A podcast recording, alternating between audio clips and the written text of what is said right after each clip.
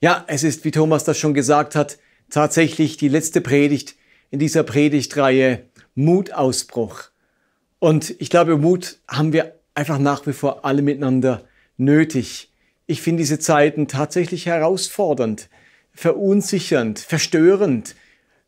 Wahrscheinlich hat noch niemand von uns so eine weltweite Pandemie erlebt. So viele Dinge sind unklar. Es ändert sich ständig was. Ständig muss man Entscheidungen treffen was richtig ist, was man sich erlauben möchte und nicht erlauben möchte. Ich finde es ehrlich gesagt ganz schön anstrengend. Und umso dankbarer bin ich, dass wir mit unserem Glauben, mit unserem Gott jemanden haben, der uns hilft, Kraft und Mut in unserem Leben zu entwickeln. Und in den vergangenen Wochen, da haben wir uns ja ganz viele Geschichten aus dem Alten Testament zum Thema Angst und Mut angeschaut. Bemerkenswert dabei war immer wieder die Verwandlung von Angst in Mut von ängstlichen Menschen in mutige Menschen. Es scheint das Markenzeichen dieses Gottes zu sein, dass in seinen Kindern diese Verwandlung stattfindet. Nachfolger dieses Gottes können diese Verwandlung von Angst zu Mut erleben. Und heute möchte ich mit euch einen letzten Blick ins Neue Testament werfen. Denn auch hier wird diese wunderbare Verwandlung an ganz vielen Stellen berichtet unsichtbar. Die Verwandlung von Angst in Mut, die wird besonders bei den Jüngern Jesu deutlich, also den Schülern von Jesus, seinen Nachfolgern. Und an ihrem Leben und an ihrem Verhalten möchte ich jetzt mal aufzeigen, wie sich diese Verwandlung von Angst zu Mut vollzogen hat. Und dann gehen wir darauf ein, was zu dieser Verwandlung geführt hat, was denn das Geheimnis dieser Verwandlung ist. Also, Seit vielen Monaten sind diese zwölf Jugendliche mit Jesus unterwegs. Wir können davon ausgehen, dass der Großteil der Jünger unter 20 Jahre alt war. Sie beobachten das Leben Jesu, sie hören seinen Predigten zu, sie erleben seine Wunder und sie dürfen das eine oder andere beitragen bei der Demonstration von Gottes Macht und Königreich. Und nun kommt das Leben Jesu an sein Ende. Er geht den Weg der bedingungslosen Liebe und des absoluten Gewaltverzichts und lässt sich am Kreuz hinrichten, um damit die unveränderliche Liebe Gottes zu den Menschen deutlich zu machen. Nämlich, dieser Gott hört nicht auf, die Menschheit lieben und retten zu wollen, selbst wenn ihre Bosheit und Sündhaftigkeit zur Hinrichtung seines Sohnes führen. Und so kommt es zur Verhaftung. Die hohen Priester und ihre Soldaten nehmen Jesus gefangen. Und im Matthäusevangelium steht an dieser Stelle folgendes in Matthäus 25. Da verließen ihn alle seine Schüler und ergriffen die Flucht.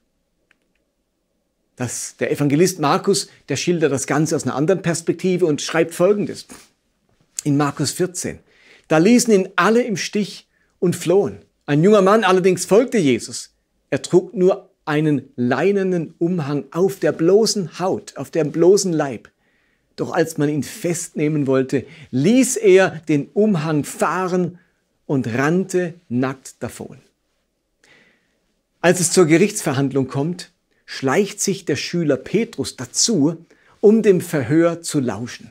Dabei scheint ihn eine Sklavin zu erkennen und spricht ihn darauf an.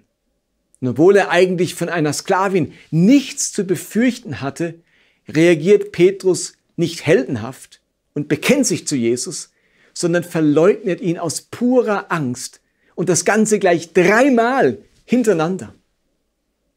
Als es dann zur Kreuzigung Jesus selbst kommt, halten gerade seine Schüler und Bekannten großen Abstand zu ihm. Lukas beschreibt das so in Lukas 23. Aber alle, die mit Jesus bekannt gewesen waren, standen weit ab, darunter auch die Frauen, die ihm seit einiger Zeit, seit der Zeit seines Wirkens in Galiläa gefolgt waren. Für weit ab steht hier das griechische Wort Makros. Und also den Begriff Makro, Makros, das kennen wir, das ist groß, weit, also das steht hier als Bezeichnung für wirklich eine weite Entfernung. Und der Begriff bringt zudem die Ängstlichkeit dieser Jünger Jesu zum Ausdruck, die einen gehörigen Sicherheitsabstand einhalten, um nicht selbst irgendwie in Gefahr zu geraten oder entdeckt zu werden. Und der Evangelist Johannes, der berichtet über den Auferstehungssonntag folgendes in Johannes 20. Am Abend jenes Sonntags trafen sich die Jünger hinter verschlossenen Türen, weil sie Angst vor den Juden hatten. Ihr Lieben, was uns hier beschrieben wird, ist eine Truppe ängstlicher Nachfolger, die an den entscheidenden Punkten versagen, verleugnen, die Flucht ergreifen, auf Abstand gehen, davonrennen und sich hinter verschlossenen Türen verstecken. Und wenn ich diese Texte so lese, dann denke ich wieder einmal Weltklasse. Es ist einfach erstaunlich, wie ehrlich die Bibel ihre Protagonisten schildert. Da wird nichts beschönigt oder verschleiert. Diese Gurgentruppe hat Angst. Und genau darin ist sie mir so sympathisch, denn sie holt mich damit ab. Ich kann mich mit diesen Ängsten identifizieren. Auch ich habe oft genug wegen meinen Ängsten versagt, die Flucht ergriffen, mich Herausforderungen nicht gestellt, mich zurückgezogen oder Dummheiten geredet. Jetzt eilen wir aber zeitlich ein paar Wochen voraus und werfen jetzt einmal einen Blick auf die Schüler und Nachfolger Jesu. Wir werden merken, etwas ist anders. Es vergehen ein paar Wochen und etwas ist anders. Plötzlich erleben wir einen Petrus, der eben noch aus Angst vor den Juden Jesus verleugnet hat, in der Ferne stehen bleibt und sich lieber hinter verschlossenen Türen aufhält. Petrus ist völlig anders jetzt. In Apostelgeschichte 2 lesen wir Folgendes. Da trat Petrus mit den anderen elf Aposteln vor die Menge und rief mit Begeisterung, ihr Männer von Juda und ihr alle in Jerusalem, ich will euch erklären, was hier geschieht. Hört mir zu. Dieser Petrus, der druckst nicht rum, der redet nicht hinter vorgehaltener Hand, der verschickt keine anonyme E-Mail. Dieser Petrus redet Klartext und deutlich mit großer Begeisterung von diesem Jesus, von seinem Leben und von seinem Sterben. Die Menschen, die er eben noch gefürchtet hat, sind jetzt Ziel seiner begeisterten Verkündigung von Jesus. Etwas später gingen Petrus und Johannes zum Gebet in den Tempel und dort begegnet ihnen ein Gelähmter. Und obwohl sie wussten, dass Jesus auch wegen seinen Wundern verurteilt wurde, sprechen sie diesen Mann an, beten für ihn und heilen ihn an Ort und Stelle. Und als sie wegen diesem Wunder dann zur Rede gestellt werden, da rennen sie nicht davon oder ergreifen die Flucht, sondern sie stellen sich und erklären, welche Kraft und welcher Gott hinter diesem Wunder steht. Aber der Vorfall zieht Kreise und sie werden vor den Hohen Rat zitiert, der ihnen verbietet, jemals wieder im Namen dieses Jesus zu sprechen oder irgendein Wunder zu tun.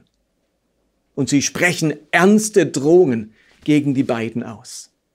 Die Apostelgeschichte schildert daraufhin, Kapitel 4, es beeindruckte die Mitglieder des Hohen Rates, wie furchtlos, furchtlos Petrus und Johannes sich verteidigten. Und einige Verse später äh, sagen sie, äh, ähm, äh, sagen die Jünger Folgendes in Apostel 4, Vers 20, es ist für uns einfach unmöglich, nicht von dem zu sprechen, was wir gesehen und gehört haben. Unmöglich davon zu sprechen? Denkt nur ein paar Wochen zurück. Da war es problemlos möglich, nicht von dem zu sprechen, was sie gesehen und gehört hatten. Da musste nur eine Sklavin in der Nähe stehen und zuhören. Auf den Glauben an Jesus angesprochen, sind sie davon gelaufen oder haben Jesus verleugnet. Was ist da nur für eine Verwandlung geschehen und wie kommt das? Als Petrus und Johannes ähm, von ihrem Verhör vor dem Hohen Rat zur Gemeinde in Jerusalem zurückkehren und berichten, dass es ihnen allen unter größter Strafandrohung verboten ist, jemals wieder von diesem Jesus zu sprechen, da müsst ihr euch einmal die Reaktion dieser Gemeinde auf der Zunge zergehen lassen. Es heißt in Apostelgeschichte äh, 4, Vers 24, als die das hörten, also die Gemeinde, als die das hörten, erhoben sie alle gemeinsam in völliger Übereinstimmung ihre Stimmen zu Gott. Sie sagten, höre nun, Herr, wie sie uns drohen. Und hilf uns als deinen Dienern furchtlos und unerschrocken deine Botschaft zu verkündigen. Erweise deine Macht und lass durch den Namen deines heiligen Dieners Jesus Kranke geheilt werden und Wunder und außergewöhnliche Dinge geschehen. Ihr Lieben, das ist offens da ist offensichtlich jede Ängstlichkeit hinweggeblasen. Angesichts der ernsten Drohungen vom Hohen Rat ziehen, nicht, ziehen sie nicht den Schwanz ein, sondern gehen im Gegenteil sogar noch in die Offensive. Sie wollen, dass Gott sich noch, dass Gott sie noch furchtloser und unerschrockener macht und dass noch viel mehr Heilungen und Zeichen und Wunder geschehen als bisher. Also genau das, wovor sie sich Moment, äh, vorher gefürchtet haben, das soll jetzt noch viel mehr geschehen, denn sie waren jetzt furchtlos. Und wisst ihr, wie Gott dieses einmütige Gebet der Gemeinde erhört? Das lesen wir in Vers 31. Da heißt es, als sie so gebetet hatten, bebte die Erde an dem Ort, wo sie versammelt waren. Sie alle wurden mit dem Heiligen Geist erfüllt und verkündigten die Botschaft Gottes freimütig.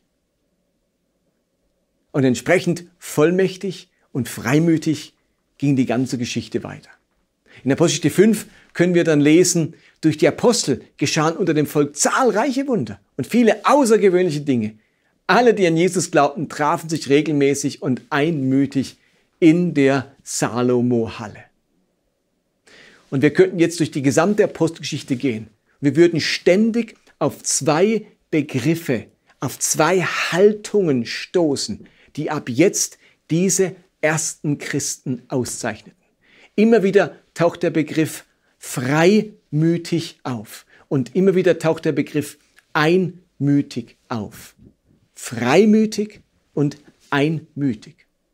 Freimütigkeit und Einmütigkeit, das war das Merkmal dieser ersten Christen. Lasst mich was zu diesen beiden Begriffen noch kurz sagen. Freimütigkeit bedeutet eben äh, diesen Mut, diese innere Kraft, etwas zu tun, vor dem andere zurückschrecken oder sich fürchten. Es ist dieser Mut, der mich freisetzt. Freimut, ein Mut, der mich freisetzt. Ein Mut, der mich in Bewegung bringt. Ein Mut, der mich befreit von dem, was mich zurückbinden möchte. Mut hat eben ganz viel mit Freiheit zu tun. Alle Menschen, die von großen Ängsten geplagt werden, wissen, wie unfrei solch ein Leben der Angst wird. Denn die Angst verhindert ganz viel. Ängste können mich daran hindern, mir etwas zuzutrauen, auf andere Menschen zuzugehen, Neues auszuprobieren, nächste Schritte zu gehen, notwendige Veränderungen einzuleiten. Und ich bin am Ende gefangen in meiner Angst. Die ersten Christen haben irgendwie ihre Ängstlichkeit überwunden und sind bei dieser Freimütigkeit gelandet. Ein Mut, der frei macht. Also eine Art Mut und eine Art Kraft, die immer wieder zu neuer Freiheit hinführt. Und der andere Begriff ist Einmütigkeit. Und Einmütigkeit spricht ebenfalls von einer bestimmten Art des Mutes. Im Wort einmütig steckt ja auch das Wort Mut bei uns im Deutschen. Es ist der Mut, der sich mit anderen, äh, es ist der Mut, sich mit anderen zu verbinden. Es ist der Mut zur Solidarität.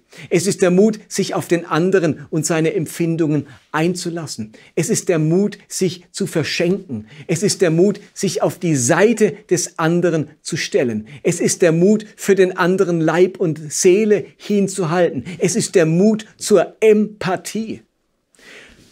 Freimütigkeit verbindet mich mit der Zukunft und eröffnet mir hier und jetzt Handlungen und Perspektiven, die ich mir konkret zutraue, die plötzlich im Bereich des Möglichen liegen. Einmütigkeit verbindet mich mit anderen und eröffnet eine Gemeinsamkeit, eine gemeinsame Leidenschaft, ein Potenzial und eine Begeisterung, die sich multipliziert. Freimütigkeit und Einmütigkeit, die zwei großen Merkmale der ersten Christen. Und jetzt stellt sich natürlich die Frage, was hat diese Verwandlung bewirkt? Wie wurden aus ängstlichen und furchtsamen Nachfolgern Jesu diese freimütigen und einmütigen Christen? Was hat ihre Seele so mutig werden lassen? Und natürlich ist das dann auch gleich unsere Frage. Was hilft uns denn, diese Freimütigkeit und Einmütigkeit zu entwickeln? Wie kommt denn mehr von diesem Mut jetzt in unser Leben? Wie findet denn bei uns solch eine Verwandlung statt? Wie geht das denn? Gibt es da ein Schlüsselerlebnis? Gibt es da ein Schlüsselmoment? Und natürlich ist das eine rhetorische Frage. Wir alle kennen das Schlüsselerlebnis, das von Angst, das die Jünger von Angst zum Mut gebracht hat. Von diesem Schlüsselerlebnis hat bereits Jesus nach seiner Auferstehung gesprochen. Und er hat diese Verwandlung bereits angekündigt, die bevorsteht. Er sagte nämlich in Lukas 24, Vers 49, ich werde den Heiligen Geist zu euch herabsenden, den mein Vater euch versprochen hat. Bleibt hier in Jerusalem, bis ihr diese Kraft von oben empfangen habt. Und kurz vor seiner Himmelfahrt wiederholt Jesus das noch einmal, indem er sagt in Apostelgeschichte 1, Vers 5, den Johannes hat euch im Wasser untergetaucht. Aber ihr werdet nach wenigen Tagen in den Heiligen Geist eingetaucht werden. Ihr werdet Kraft empfangen, wenn der Heilige Geist auf euch kommen wird. Dann werdet ihr meine Botschafter sein, verlässliche Zeugen in Jerusalem, und in ganz Judäa und Samaria und bis in die letzten Winkel der Erde. Und ein paar Tage später ist es dann soweit. Während die Nachfolger und Nachfolgerinnen Jesu versammelt sind, kommt dieser Heilige Geist auf sie herab und sie werden regelrecht hineingetaucht, hineingetunkt in diesen Gottesgeist. Apostelgeschichte 2 berichtet davon, wenn es heißt, sie sahen etwas, das wie Feuerzungen aussah sich zerteilte und sich auf jeden einzelnen von ihnen setzte. Alle wurden mit dem Heiligen Geist erfüllt und fingen auf einmal an, in fremden Sprachen zu reden, so wie es ihnen der Geist eingab. Und ihr Lieben, von diesem Zeitpunkt an hatte sich etwas bei diesen Christen verwandelt. Aus Feigheit wird Freimut. Aus Angst wird Kühnheit. Aus Verunsicherung wird Begeisterung. Aus Wegducken wird Einmütigkeit. Wenn wir vom Geist Gottes sprechen, dann sprechen wir von einem Geist des Mutes. Der Geist Gottes hat einen enorm dynamischen Charakter. Die Begriffe Geist Gottes und Kraft aus der Höhe, die sind regelrecht austauschbar. Diese Jünger Jesu äh, mit dem Geist Gottes auszustatten, ihr Lieben. Das war ja nicht irgendwie ein religiöser Akt, der halt irgendwie dazugehört und noch sein musste. So im Sinne, das gehört halt dazu, wenn man Christ ist. Nein, die Jünger mit dem Geist Gottes auszustatten, das ist ein lebensnotwendiger Akt. Das ist der Faktor, der diesen Jüngern Mut verleiht, Kraft verleiht im Sinne von Freimütigkeit und Einmütigkeit. Sie können den ganzen Plan Gottes und die Berufung Gottes gar nicht ausführen ohne diese Verwandlung von Angst zu Mut und von Feigheit zu Kühnheit. Das gehört lebensnotwendig zum Leben eines Nachfolgers Jesu dazu. Wer es mit dem Geist Gottes zu tun hat, der hat es mit Kraft zu tun. Darum bin ich zutiefst davon überzeugt, dass der Glaube an Jesus Christus uns zu kraftvollen und mutigen Menschen machen kann. In diese Richtung verwandelt uns der Geist Gottes. Und mir ist klar, auch wenn es unterschiedliche Frömmigkeitsstile und Arten der Spiritualität gibt, merkt man relativ schnell, ob man es mit Kraft, mit Mut und Kühnheit zu tun hat oder ob ein Glaube immer noch von Ängstlichkeit und Verunsicherung geprägt ist. Steht ihr, wenn der Geist Gottes mich erfüllt, dann entwickelt sich mein Leben in Richtung Mut und Kühnheit und Einmütigkeit. Das ist die Richtung, die mein Leben annimmt. Das ist die Verwandlung, die Schritt für Schritt äh, sich vollzieht. Ihr Lieben, ich wünsche mir, dass wir ähm, bei Elia etwas von dieser Kühnheit und von dieser Kraft und dem Mut des Geistes spüren dürfen. Steht ihr, die Herausforderungen und Ansprüche des Lebens kosten uns eben immer wieder Kraft und Mut. Und darum ist es so wichtig, in Verbindung mit diesem Geist der Kraft zu stehen und immer wieder hineingetaucht zu werden. Ich würde euch gern zum Abschluss einen Vergleich mitgeben, der uns hilft, dieses Erfülltwerden mit dem Heiligen Geist noch besser zu verstehen. Ich glaube, ein Vergleich, der uns hilft, ist das Bild von der Farbrolle. Also dieser Farbrolle, die man im Baumarkt kauft und mit der man die Wände streicht, die Dispersionsfarbe auf die Wand aufbringt, wo man Wände weiß streicht oder bunt streicht und so weiter. Wenn man so eine Farbrolle kauft, frisch aus dem Baumarkt, und sie auspackt und die Plastikfolie darum wegmacht und damit an der Wand entlang rollt, hinterlässt sie erst einmal überhaupt keine Spuren. Diese Farbrolle nützt noch überhaupt nichts, wenn ich sie einfach nur auspacke und die Wand damit entlang streiche. Eine trockene Farbrolle kann man hundertmal über eine Wand rollen und es ist nichts zu sehen. Aber sobald man diese Farbrolle in den Farbeimer taucht und sich Farbe auf der Farbrolle befindet, hat sie die Kraft, eine dunkle Wand hell zu machen oder eine weiße Wand bunt zu machen. Sobald Farbe auf der Farbrolle ist, verwandelt sie das Aussehen einer Wand.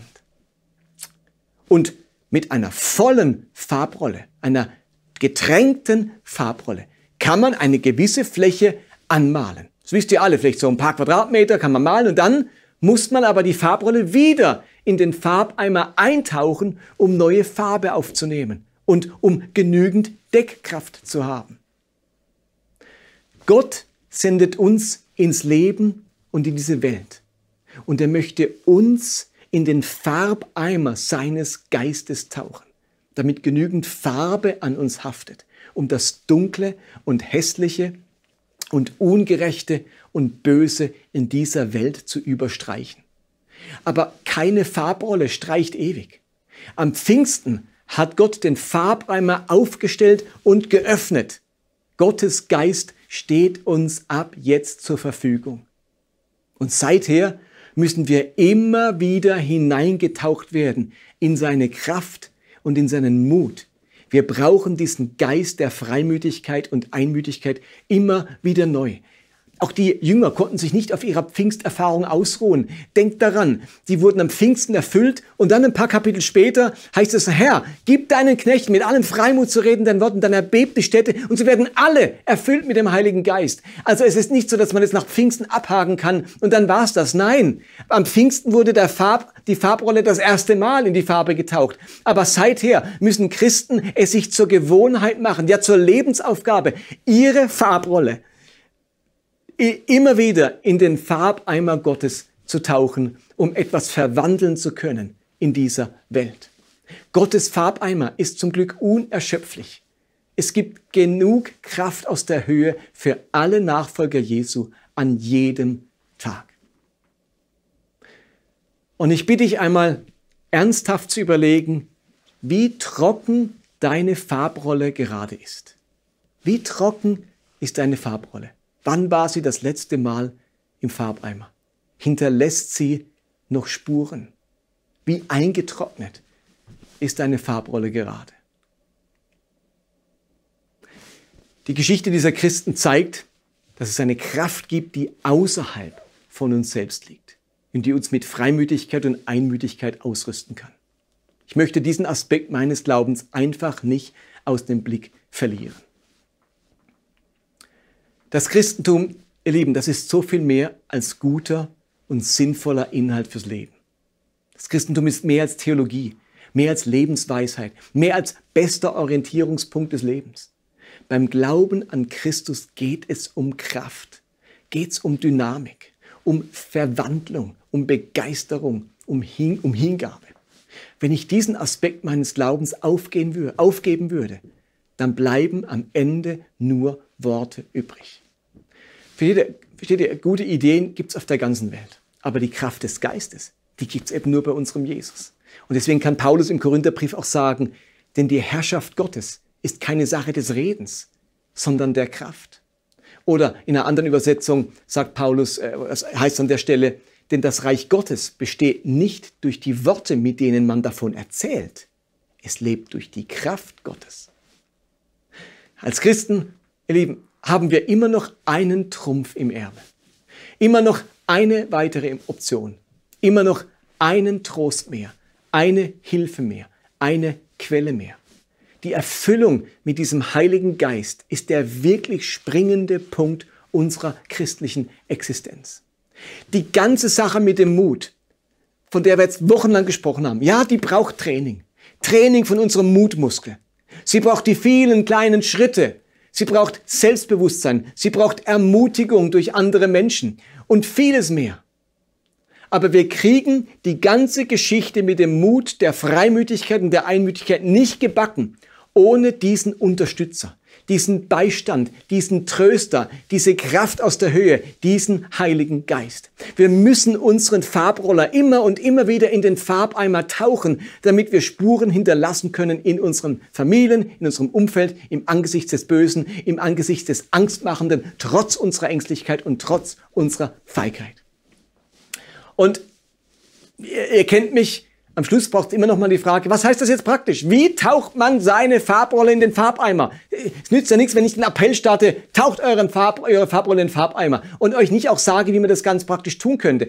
Na, zum einen seid ihr natürlich alle schlau genug, um selber auch rauszufinden und zu wissen und auch gespürt, ein Gespür dafür zu haben, wie man das macht. Äh, da habt ihr auch alle Erfahrung. Ich möchte aber trotzdem ein paar noch zum Schluss ganz praktische Punkte bringen, wie man das machen kann, dass die Farbrolle nicht trocken ist, sondern nur so vor Farbe trieft. Und das erste ist, eigne dir die Überzeugung an, dass Jesus dich mit seinem Geist erfüllen möchte.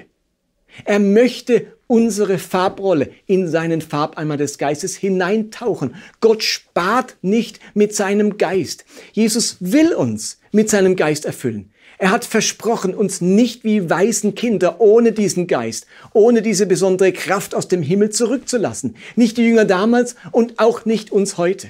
Diese Tatsache möchte ich mir immer wieder vor Augen halten. Gott will mich mit seinem Geist erfüllen. Wenn schon wir, die wir böse sind, unseren Kindern Gutes geben, wie viel mehr wird der Vater im Himmel seinen Geist denen geben, die ihn darum bitten. In diesem Bewusstsein, mit diesem Wissen möchte ich leben. Das ist das Erste. Und das Zweite ist, lade den Heiligen Geist im Gebet immer wieder ganz bewusst in dein Leben ein. Sprich immer wieder dieses Gebet. Komm, Heiliger Geist. Sei willkommen, Heiliger Geist. Erfülle mich, Heiliger Geist.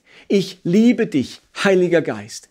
Fülle mein Leben ganz aus, Heiliger Geist. Erfülle mich mit deiner Kraft und deinem Mut, Heiliger Geist. Und belasse es vielleicht nicht nur bei Stoßgebeten, sondern nimm dir doch einmal 15 Minuten Zeit auf deinem nächsten Spaziergang mit dem Heiligen Geist zu reden, um ihn zu werben, ihn einzuladen, von ihm zu schwärmen, deine Abhängigkeit von ihm zum Ausdruck zu bringen und so weiter. Das ist das Zweite. Bewusst den Heiligen Geist einladen. Und das Dritte ist, setze dich bewusst und häufig Dingen oder Situationen aus, die eng mit dem Heiligen Geist verbunden sind. Setz dich bewusst und häufig Dingen aus, die eng mit dem Heiligen Geist verbunden sind. Also, Lobpreismusik ist eng mit der Fülle des Heiligen Geistes verbunden. Gebet und Anbetung sind eng mit dem Heiligen Geist verknüpft. Die Bibel ist ganz, ganz eng mit dem Heiligen Geist und seiner Kraft verbunden. Die Natur ist eng mit dem Heiligen Geist verbunden, denn schon zu Beginn der Welt schwebte der Geist Gottes über der Schöpfung. Wo immer geliebt wird, ist Gottes Geist gegenwärtig. Darum setz dich der Liebe anderer Menschen aus und schenke ihnen deine Liebe.